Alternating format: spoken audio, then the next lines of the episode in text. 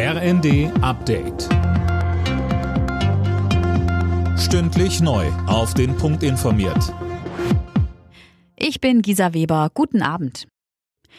Wegen des Pilotenstreiks bei Eurowings dürfte in den nächsten Tagen jeder zweite Flug der Lufthansa-Tochter gecancelt werden.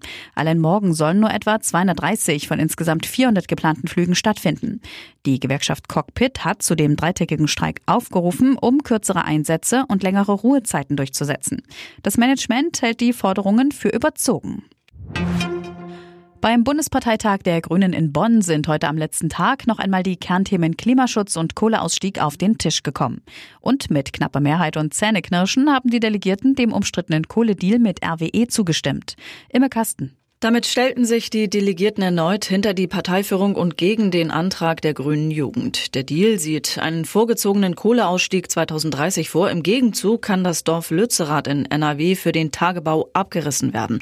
Für viele Grüne eine bittere Pille. An den ersten beiden Tagen hatten die Delegierten bereits unter anderem für weitere Waffenlieferungen in die Ukraine und einen befristeten AKW-Weiterbetrieb gestimmt.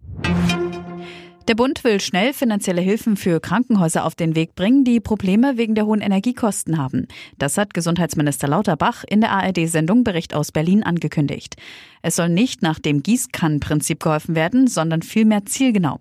Basis sollen die tatsächlichen Kosten sein.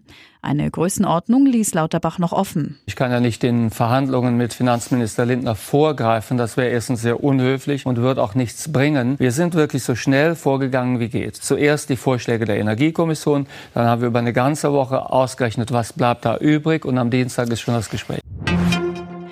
In der ersten Fußball-Bundesliga hat der erste FC Köln den FC Augsburg geschlagen. Mit 3 zu 2 gewannen die Kölner zu Hause gegen den FCA.